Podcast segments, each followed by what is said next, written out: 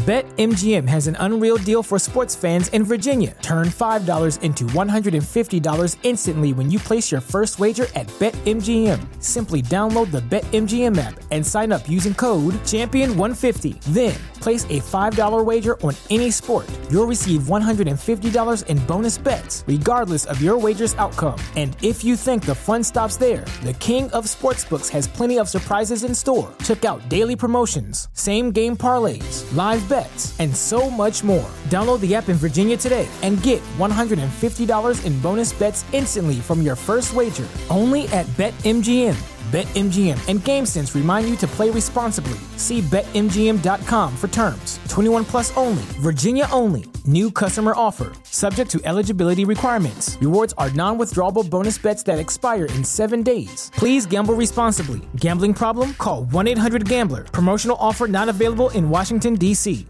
¿Te preocupas por tu familia? Entonces, ¿por qué darles solo huevos ordinarios cuando pueden disfrutar de lo mejor? Eggland's Best, los únicos huevos con ese delicioso sabor fresco de granja, además de la mejor nutrición, como 6 veces más vitamina D, 10 veces más vitamina E y 25% menos de grasa saturada que los huevos regulares, además de muchos otros nutrientes importantes. Así que, dales los mejores huevos. Eggland's Best, mejor sabor, mejor nutrición, mejores huevos. 17. Señores del jurado, no puedo asegurar que ciertas nociones relativas al asunto en mano, si puedo acuñar tal expresión, no hayan pasado antes por mi mente. Mi mente no las retuvo en ninguna forma lógica o en cualquier relación determinada con ocasiones nítidamente probadas. Pero no puedo asegurar, permítaseme repetirlo, que no haya jugado con ellas, para crear otra expresión, en la bruma de mis pensamientos, en la negrura de mi pasión.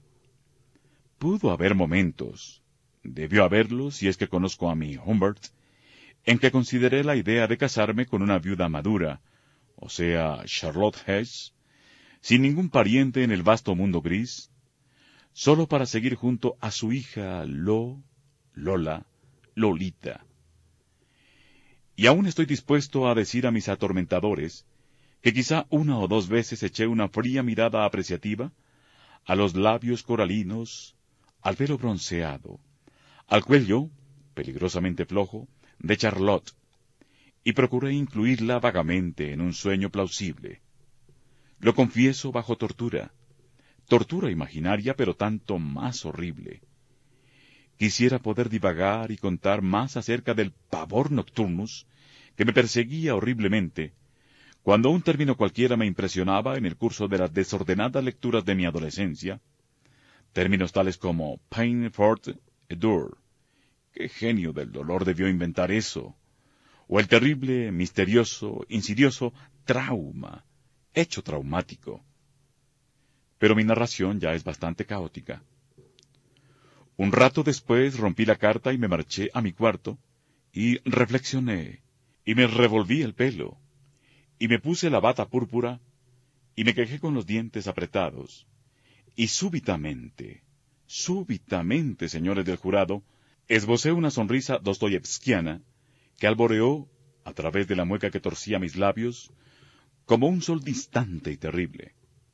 Imaginé, bajo condiciones de nueva y perfecta visibilidad, todas las caricias fortuitas que el marido de su madre podría derrochar en Lolita.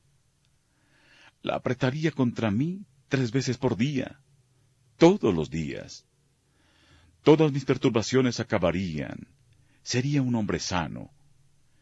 Sostenerte levemente sobre una suave rodilla y depositar en tu blanda mejilla el beso de un padre.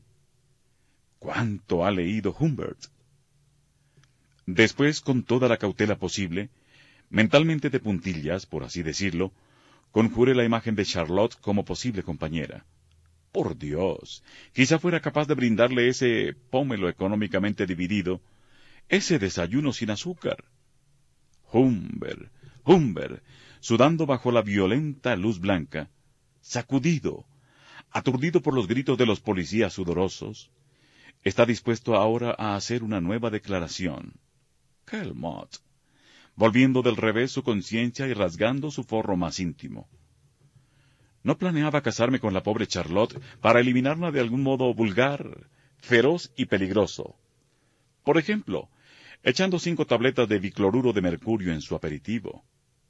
Pero en mi cerebro resonante y nublado se insinuó un pensamiento farmacopeico, delicadamente relacionado con esa idea. ¿Por qué limitarme a la modesta caricia enmascarada que ya había intentado? Otras imágenes de deseo se presentaron ante mí, sonrientes, fluctuantes. Me vi administrando una poderosa pócima soporífera a madre e hija, para acariciar a la última durante toda la noche, con perfecta impunidad. La casa estaba llena de los ronquidos de Charlotte, mientras Lolita apenas respiraba al dormir, tan quieta como una niña pintada. Mamá, Juro que Kenny no me tocó siquiera. O tú mientes, Dolores Hayes, o fue un incubo. No, no iría tan lejos. Así urdía y soñaba Humbert el incubo y el rojo del deseo, y la decisión, las dos cosas que crean un mundo viviente, estaba cada vez más alto, mientras en una sucesión de balcones, una sucesión de libertinos con vasos centelleantes en las manos, brindaban por la maravilla del pasado y las noches futuras. Después, metafóricamente, arrojé el vaso e imaginé, lleno de osadía, pues esas visiones me habían embriagado sacudiendo la quietud de mi naturaleza, ¿cómo podía extorsionar? No, esta es una palabra demasiado fuerte.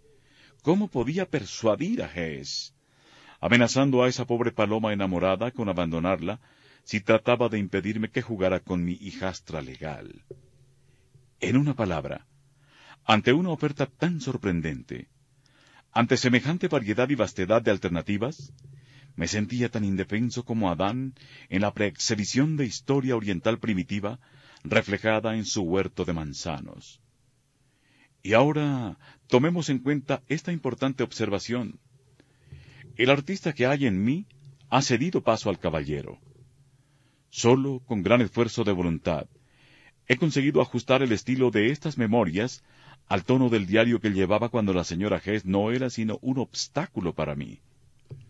Ese diario mío ya no existe, pero he considerado que mi deber es preservar su entonación, por falsa y brutal que ahora me parezca.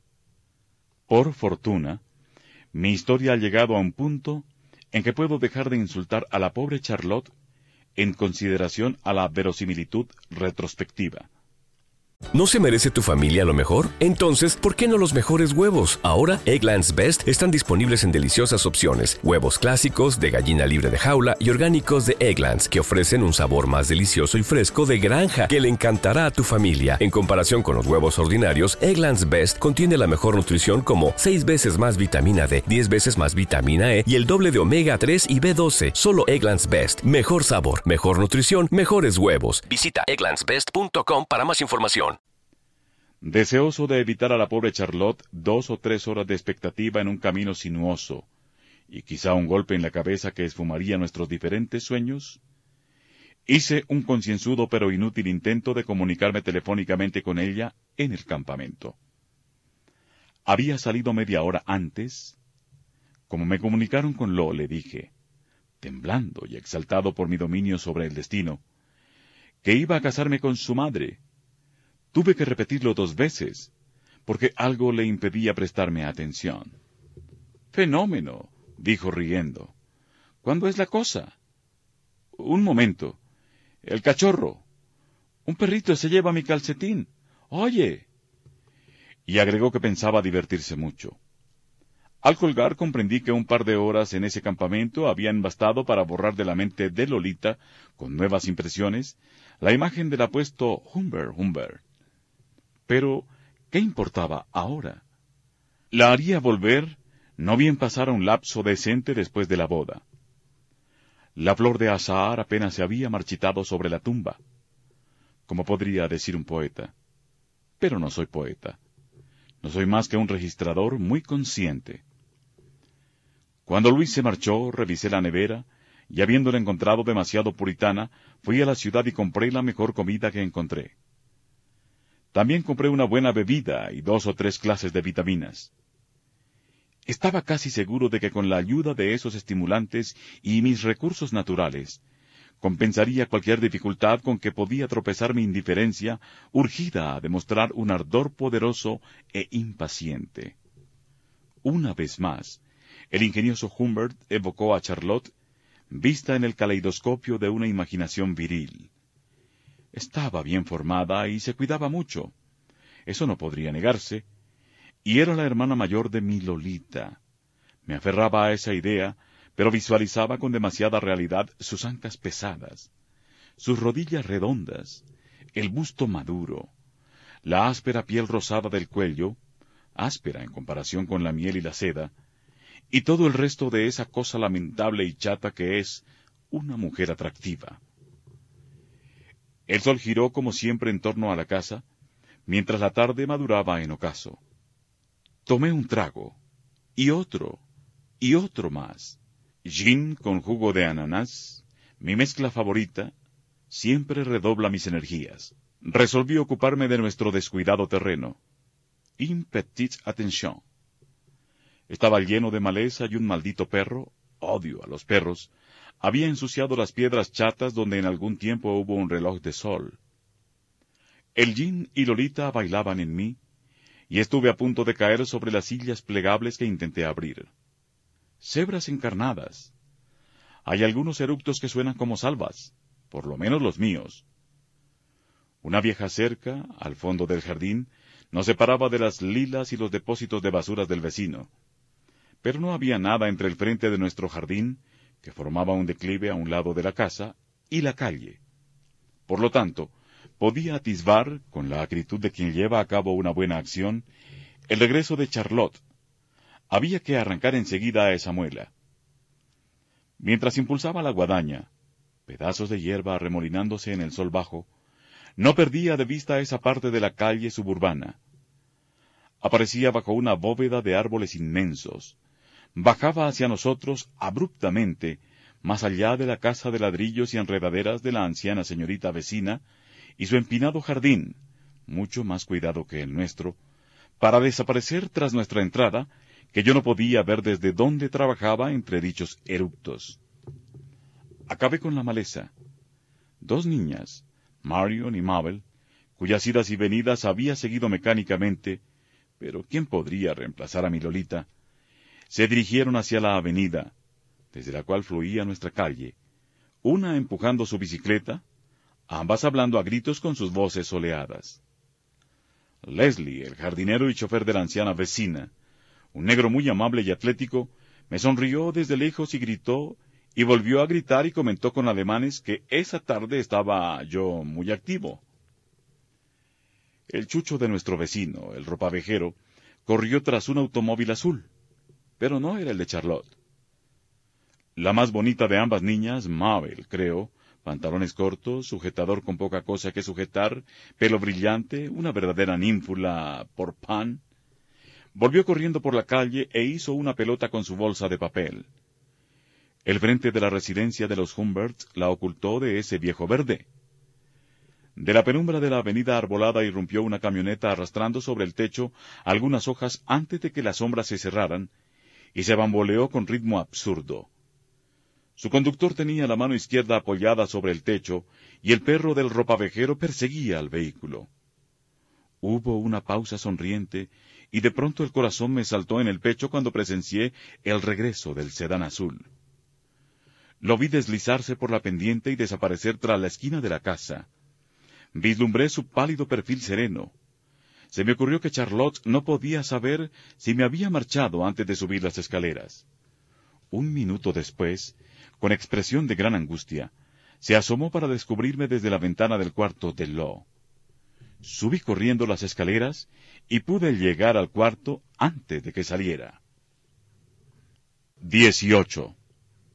Cuando la novia es una viuda y el novio un viudo, cuando la primera ha vivido en esa ciudad pequeña unos dos años y el segundo apenas un mes, cuando Monsieur quiere acabar con el maldito asunto lo antes posible, y Madame consiente con una sonrisa tolerante la boda es por lo común un acontecimiento tranquilo.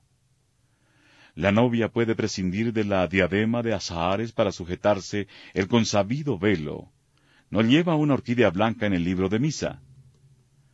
La hija de la novia podría agregar, en este caso, un toque de vívido hermellón al enlace de H y H. Pero ya sabía que aún no me atrevía a mostrarme demasiado efusivo con Lolita, y así coincidí en que no valía la pena hacer venir a la niña de su querido campamento. Para las cosas de la vida cotidiana, mi soi sang, apasionada y solitaria Charlotte, era materialista y trivial. Además, descubrí que si bien no podía dominar su corazón y sus gritos, era una mujer de principios. Poco después de ser más o menos mi amante, a pesar de los estimulantes, un nervioso angustiado Shuri, un heroico Shuri, tuvo ciertas dificultades iniciales ampliamente compensadas por una exhibición fantástica de ternuras europeas. La buena Charlotte me interrogó acerca de mis relaciones con Dios. Pude responderle que, en cuanto a eso, mi espíritu estaba en blanco. En cambio, dije, rindiendo tributo a una piadosa trivialidad, que creía en un espíritu cósmico. Mirándose las uñas, Charlotte me preguntó, además, si no había en mi familia una ascendencia extraña. Le respondí preguntándole a mi vez si se hubiera casado conmigo de haber sido mi abuelo materno, por ejemplo, turco.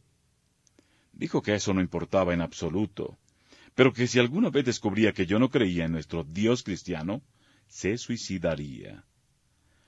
Lo dijo con tal solemnidad que me hizo estremecer. Fue entonces cuando supe que era una mujer de principios. Oh, Charlotte era muy amable. Decía, perdón, si un leve hipo interrumpía el flujo de sus palabras, y cuando hablaba con sus amigas me llamaba el señor Humbert. Pensé que le agradaría verme entrar en su comunidad aureoleado por cierto encanto. El día de nuestras bodas apareció un articulillo en las noticias sociales de Ramsdale Journal con una fotografía de Charlotte, una ceja alzada, y una errata en su nombre, Hesser. A pesar de ese contretemps, la publicidad caldeó el hornillo de porcelana de su corazón e hizo que los cascabeles de mi cola sonaran con un ruido temible sumándose a las actividades religiosas y trabando relación con las madres más aparentes de los compañeros de Lo, en el curso de unos veinte meses, Charlotte había llegado a ser una ciudadana aceptable, si no prominente, pero nunca se había visto asociada en situación tan prestigiosa. Y fui yo quien me hice llamar Edgar H. Humbert. Agregué el Edgar solo porque se me antojó, escritor y explorador. El hermano de McCoo, cuando tomó nota del dato, me preguntó qué había escrito. Cuanto le dije fue varios libros sobre Peacock y Rimbaud, y otros poetas. Se dijo también que Charlotte y yo nos conocíamos desde hacía varios años, y que yo era un pariente lejano de su primer marido. Insinué que había tenido algo que ver con ella trece años antes, pero la prensa no mencionó ese dato. Dije a Charlotte que las columnas de los diarios deberían contener un cúmulo de errores. Sigamos con mi curioso relato. Cuando debí gozar de mi promoción de inquilino a amante, ¿experimenté solo amarguras y repulsión? No. El señor Humbert confiesa cierta titilación de su vanidad, una débil ternura, hasta una especie de remordimiento que corrió oscuramente por el acero de su daga confabulada.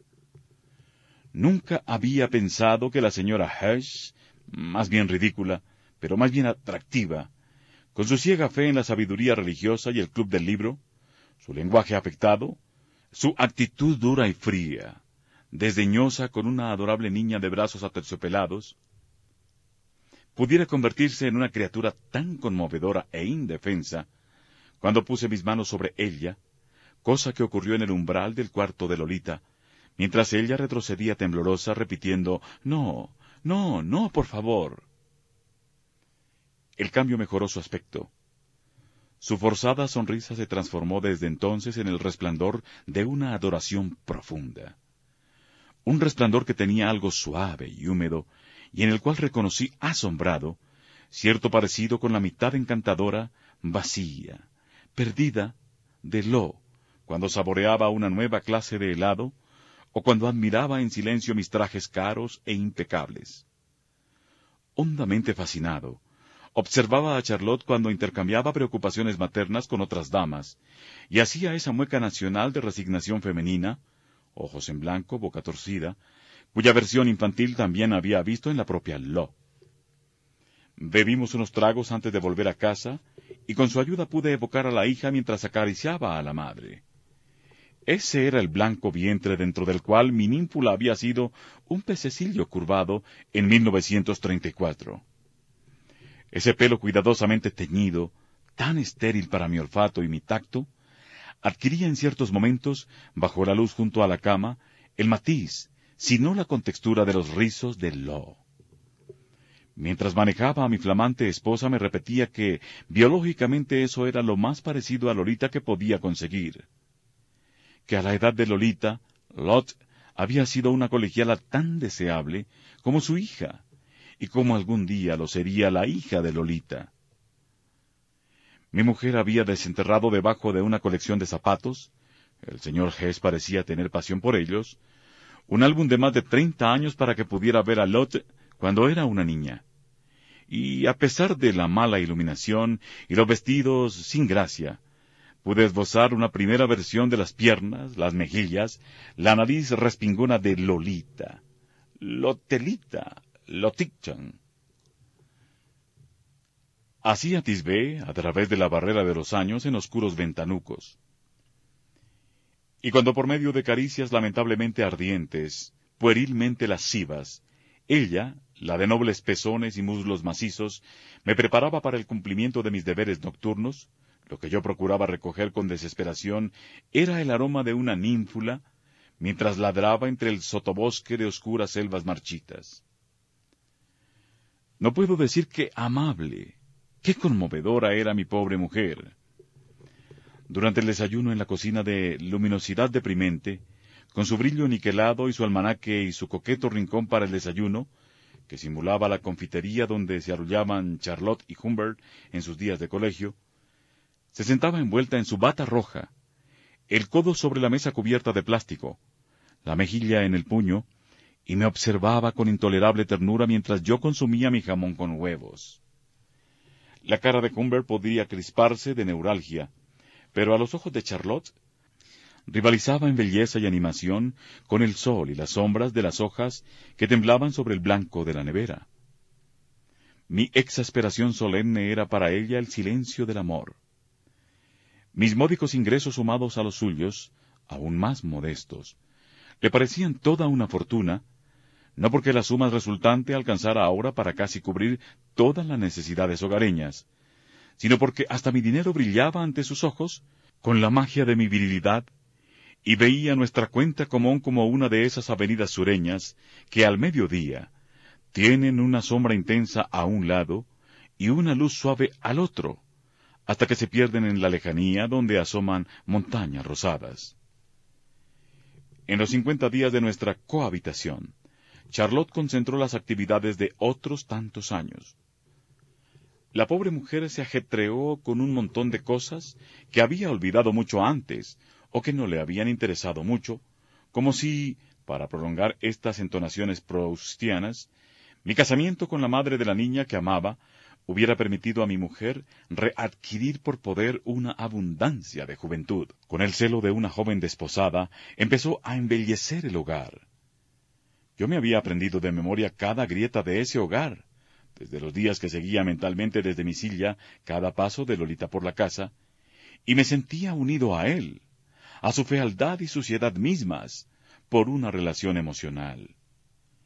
Y ahora casi sentía que el desdichado habitáculo se estremecía en su temor al baño de masilla y pintura que Charlotte pensaba darle.